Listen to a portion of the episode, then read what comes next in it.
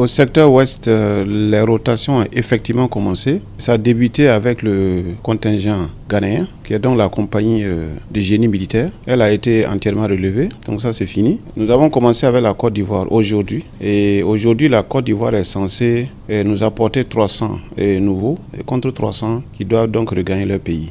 Et cette rotation de la Côte d'Ivoire est censée se terminer dimanche. Quelle est euh, la difficulté qui va être levée avec la reprise de ces rotations-là? Alors, la difficulté qui va être fondamentalement levée, c'est la disponibilité des hommes. Parce qu'après une rotation, normalement, le contingent euh, doit donc euh, rester pendant trois mois avant de commencer donc ses congés. Donc, ça veut dire que pendant trois mois, la force reste entière et le personnel reste disponible à 100%. Bien sûr que pendant les relèves, il y a un mécanisme qui permet de maintenir un minimum de force sur le terrain. C'est ce minimum qui doit justement permettre de continuer la mission. Mais l'atout majeur après les relèves, c'est que nous avons trois mois de personnel de frais et prêts vraiment à prendre euh, les défis en compte. Des contingents qui vont, d'autres qui viennent, alors que le contexte sécuritaire est des plus fragiles. Quelle peut être la perspective justement? Alors le contexte sécuritaire est fragile, mais en fait il a toujours été le même. Depuis très longtemps, c'est la même chose qu'on répète depuis. Le contexte est tendu et tout est imprévisible. Donc les mesures sont les mêmes. Les hommes, quand bien même ils sont sur euh, un certain pourcentage de fatigue. Néanmoins, ils restent toujours vigilants parce que d'abord la sécurité et aussi c'est la mission des Nations Unies qui doit continuer et qui ne doit pas s'arrêter. Donc la perspective, c'est que euh, nous espérons que les rotations